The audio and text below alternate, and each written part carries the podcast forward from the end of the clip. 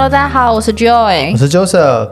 那我们的第三季呢，在这个礼拜终于到了最后的一集，第三十六集。依照惯例，我们都会有一集来回顾一下我们这一季的内容，以及跟大家聊聊说我们这一季做了哪些新的尝试，还有一些小心得。对，那我们先来看一下说，诶，我们这一季做了哪些内容吧。第一集是 EP 二十五，是卫福部的刘月平医师。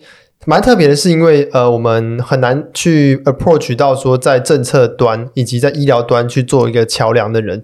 那刘医师在我们访问的时候，其实那个时候他的职位是呃兼任技正，但是在我们访问过后没多久，他就升任医事司司长，所以其实我们觉得还蛮荣幸的。对对对，可以访问到医事司的司长，对，有点有一种超前部署的感觉。对对对。那第二十六集呢，是呃双河医院的陈龙医师，他告诉我们神经内科的一些有趣的故事，以及他在这个中风取栓上面的一些成就。那再来是二十七集的秒懂加一科，秒懂加一科，我们那个时候录音。是我们第一次，第一次有一大群人，因为其实我们 平常麦克风只有准备三支，但是那次我们同时有五个人要讲话，对，所以说其实，在录音上面对我们来说是一个还蛮大的挑战。不过，呃，这整集内容里面也因为有很多不同人的想法，所以说也我觉得在内容上面也是蛮精彩，那观点也是比较多元的。对，因为他们本来就有两位创办人，再加上一位顾问。所以其实大家的这个激荡下会有一些不同的观点，那对于他们的粉丝专业也有不同的坚持，见解。对对对，所以可以激荡出现在这么好的一个内容这样子。那再来 EP 二十八呢，是医师 slash 律师的张明权医师，那本来他本身是这个小儿肾脏科嘛，后来又因为自己的兴趣去进修了这个法律的学分，然后考上了律师。那很多人会讲说，诶，医师当律师是不是大部分是在做，做医疗法？对，是在做医疗法或是医疗纠纷的部分。不过张秉权医师非常的特别，他往这个专利法或者是一些呃智慧财产权这部分去专攻，这样子。这这个集真的是蛮有蛮蛮有蛮特别的，蛮有启发性的。而且其实大家虽然可能不一定可以马上想象到说医医疗跟这个制裁啊相关有没有什么样结合领域，不过。也是因为这样，所以说他才开创了一条属于自己新的道路。对，非常的特别。那再来 EP 二十九，这个科呃骨科其实是这几年申请非常非常热门的一个科。那呃，其实我们也很早就想要 approach 到骨科医师，但是呃，反正总是到最后，诶，透过同学的牵线认识到了黄景前医师。那他很详述的告诉我们说，当初为什么会走上骨科，以及如果你想要申请骨科的话。可以先预先做好什么样的准备？嗯，最近在这个某医师匿名平台上面，骨科的讨论非常非常的多。A A A 平台上面，对对对，所以嗯，对骨科有兴趣或是对骨科好奇的听众们，可以来听听 EP 二十九。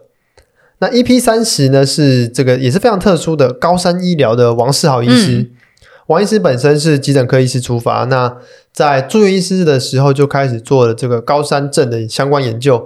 那他本身就是也是一个爬山狂嘛，所以呃，我觉得这是一个把兴趣跟工作做一个很好很好的结合。对对对，然后同时也发展出一套呃，在市场上非常特别的一个路线。嗯，没错，而且其实就是呃，王医师他也有提供书让我们。抽奖嘛，同时他们也有送给我们一本。对，那我其实拿到之后，我马上就看完了，因为我们差不多那时候开始想说，哎，要来对，要来多爬山。那觉得其实是真的是含金量很高的一本书。那没错，尤其是适合对山岳还没有那么了解、那么认识的新手。嗯，就是可以看看之后，哎，在这就是上山前可以做一些准备啦。对。那再来是 EP 三十一的神经外科以及做预防医学的这个陈永仁医师，那他非常的特别，是因为他在进入神经外科训练前，有先做过两年的麻醉科训练。那原因是因为他想要回去马祖服务的时候，可以在开刀的同时也有麻醉的专业知识。那在神经外科，大家会想说，那就是做开刀嘛，就是做一般的外，就是做神经外科医师。但是陈永陈医师很不一样。他出来做了预防医学，他走到更前端，对，做了预预防医学这一块，对对对，把疾病的治疗再往前推进到说，怎么样的生活形态，或是怎么样的提前的一些治疗方法，可以让身体啊、呃、免于未来即将有可能发生的疾病。这一这一集的内容。呃，如果是你是对于这种还没有很实证很 solid，但是前景上面是看好的医学内容有兴趣的听众，可以来听听看陈医师的分享。那 EP 三十二呢，是这个好棒棒医学一对夫妻，对对对对，呃，叶建元医师以及黄晓宁医师。那这一集非常的特别，是因为我想很多呃 PGY 或者是刚毕业的医学生都有思考过，哎，我是不是要 gap？对，因为其实大家可能心中都有一些还没有完成的梦想。呃，可能在医学这时期实在太忙碌了，没有办法去好好学习的一些课外的活动啊，或者是呃，你想要放空一下，让自己充电一下。那这一集的内容其实就是告诉大家说，哎，其实 gap year 可以做很多各式各样的事情，而且或许等你再回到医学道路上的时候，你可以更清楚你自己跟医学之间的关系是什么，因为你已经先沉淀过了一阵子。那除了这之外，其实他还有讲到的是那个医美。啊，对对对，因为呃，他们在 gap year 的时候都有去医美诊所打工。对，那其实医美诊所打工是蛮多人在 gap year 的一个选择啦。那也有人会把它当做长期发展的一个选择。不过，呃，叶医师他们就有提到说，诶，没有专科牌，如果在医美市场，接下来会面临到的一些挑战。对对，所以其实有这样想法的听众们，可以来听听看叶医师跟黄医师的分享。那再来 EP 三十三呢，是我们第一次邀请医学生。上来我们的节目，对，那因为这位医学生实在太特别了，他是世界医学生联盟的会长，不仅仅是第一位台湾出生的会长，甚至亚洲区已经二十五年没有出现过亚洲区的会长，所以我们那时候觉得哇，这个路线实在是太特太特殊了，而且其实它不仅仅是一个学生活动而已，其实很多呃积极投入这个公众事务或者是外交领域的话，其实都其实最后可能会走上这样子的道路，不管是在联合国。呃，或者是在台湾的工位体系，其实蛮多的医师在很积极参与这些公众事务之后，可能是真的会在职涯上面会往这个工位领域或者是政策端去走。那其实，在上架的那几周呢，我们也有跟博景联系，因为要使用他的照片做一些 宣传或什么的。那有有。就是除了录音之外，还有一些往来，但是他那时候其实超忙，他在忙 WHA 的事情。对对对，所以嗯，他们参与到的这个国际高度，其实已经远超过我们的想象。对对，其实真的蛮有趣的。那 EP 三十四呢，是我们第一次出外景到东半东半部。哎，其实不算第一次出外景啦，我们之前有去过台中，对，但我说东半部是第一次，东半部第一次，对，而且直接杀到台东的都兰。没错，我们坐坐火车坐了非常久。呃，为了采访这位在在宅医疗领域的呃大前辈，其实可以说是台湾先驱先驱第一人啊，就是就是在做在宅医疗。呃，在宅医疗，很多人可能会想说，诶，那不是就是医师到家里提供服务这样子吗？但其实在宅医疗的概念，包含它的核心的想法，以及它实际执行上的一些细节，其实都远超过这样子的。想象，我觉得其实它不是只是一个呃医师服务形态的改变而已，嗯、而是对于人、对于生活、对于疾病整个从思想上面或者是一些定位上面一个典范的转移。所以说，它其实是一套很完整的系统，不仅仅是好像不是只是医疗行为搬到家里，对，对，它其实是呃整个治疗相嗯关于人与疾病与医疗院所之间的相互关系，其实都有一套。新的思考方法，那实际在执行上面一定会遇到制度面以及啊、呃、医疗临床现场的一些问题。那于是怎么克服这些事情？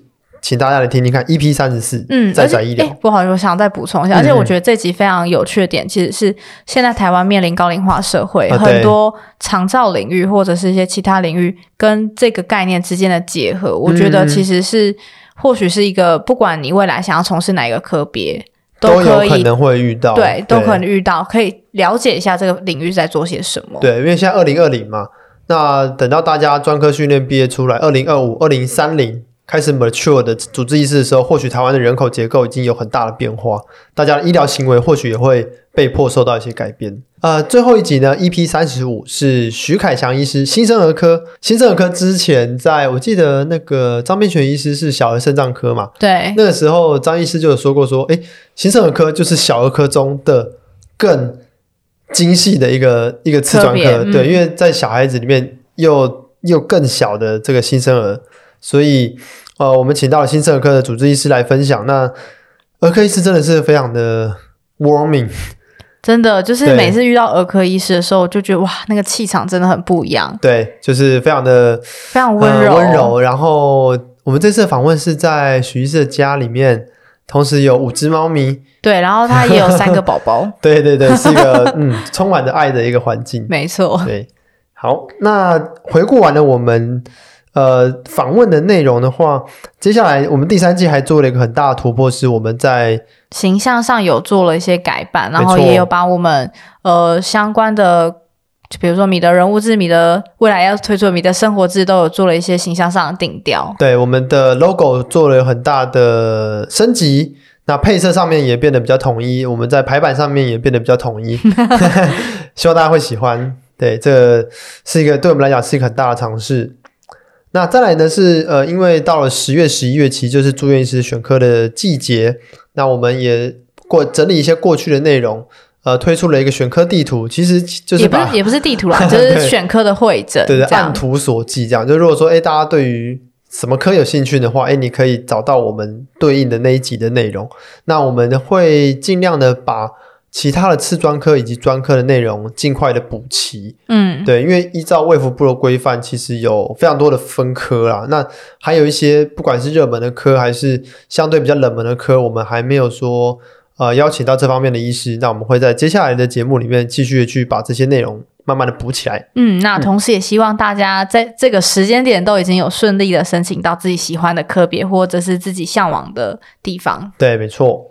那最后呢是生活志哇、哦！天哪，说了超级久，好像从第二季就开始说要做生活志。对，那当然中间有很多食物上的困难，包括说呃因为制作的时间，以及像我今年开始升上 R2，会有更多的 loading、呃、loading 以及责任、嗯。然后我自己这边也是有。呃，公司那边有蛮多变动，所以说其实花了蛮多不少自己额外的时间去做处理。嗯、所以在食物上，我们原本预期可能周间可以出一集生活志，然后呃周末继续上人物志。对，那其实我们在时间的 调度上面真的会有一些困难，因为现阶段都还是我们两个自己录音、自己剪辑，然后自己处理所有上架的东西。对，所以这个时间，然后跟工作，还有我们希望。品质维护，还有就是增加我们想要推出的内容，嗯、这所有东西其实很难取到一个完美的交集啦。对，那我们也还在尝试，希望之后品质可以持续稳定的产出，那内容也可以越来越多。对，嗯，提到内容越越来越多这件事情，就要提到我们有一个想法，就是说像呃昨天哎不是昨天，今天稍早上架的这一集 生活志，呃谈论的是心理咨商、咨商心理相关的内容。对，那是一些关于职场的一些压力啊，这些。那我们在跟这个智商心理师范文在聊天的过程中，其实发现，哎，其实这个需求蛮大的，蛮大的。尤其对应到这几这几个礼拜以来，有陆陆续续的一些事件事件。呃，其实这样的需求，我觉得其实。或许大家有相有有这样子的需求，但是不一定有管道或。有管道，对，那我们有在想说，哎，是不是我们可以来办一些线下的活动，嗯，去串联说，我们透过智商心理师专业的一个呃团体的活动啊，或者是一些他们的引导引导，我们可以让有兴趣的听众一起来参加这样子的咨商内容。嗯，那这当然只是。初步的构想，初步的构想。那或许之后的生活志或者人物志有更多更多元的内容之后，也可以邀请大家一起来做一些活动。对对对，我们可以 brainstorm 一下，说，哎，大家想要参加什么样的活动？嗯，对，说不定到时候可以办联谊社之类的。对啊，而且其实我自己也还蛮想跟米粉互动的。哦，对啊，对啊，就是不知道说除了空空中的声音之间的交流之外，还有没有其他交流的形式？嗯。好，那所以这个我们回顾了一下第三季的内容，以及呃未来我们的展望。那我们下一季预计会在二零二一的一月份再跟大家空中相会。十二月让我们稍稍微休息一下，对，处理一下呃还没完成的事情，以及即将要推出的事情。嗯嗯，好，那今天就非常谢谢大家喽，拜拜，拜拜。